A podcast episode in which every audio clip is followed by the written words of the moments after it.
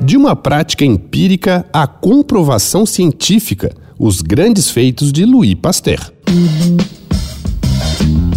Dois pontos. Uma conversa sobre quase tudo com Daniel Almeida.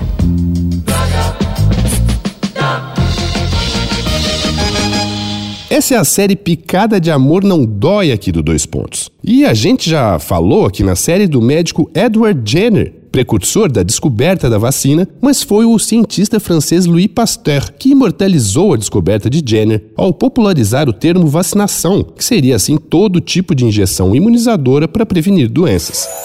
Pesquisando a cólera das aves, Pasteur descobriu que, ao administrar a forma atenuada do organismo que produz a infecção, era possível desenvolver nas aves fortes defesas contra esse mesmo organismo. Para não deixar cepa sobre cepa sobre sua descoberta, Pasteur vacinou com amostras debilitadas de carbúnculo que a infecção causada pela bactéria Bacillus anthracis, várias ovelhas, cabras e vacas. Numa segunda etapa, tornou a injetar nos animais as mais mortíferas cepas de carbúnculo e nenhum dano grave foi notado. Estava comprovada sua teoria de que o micróbio que mata é o mesmo que cura.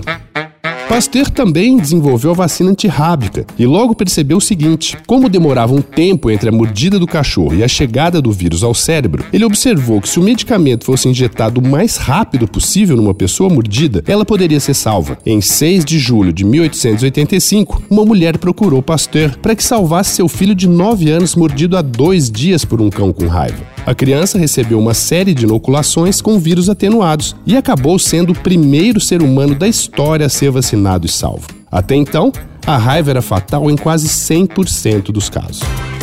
Entra lá no arroba Danico Illustration e dá uma olhada nas minhas ilustrações inspiradas nessa série chamada Picada de Amor Não Dói. Eu sou Daniel Almeida. Dois pontos.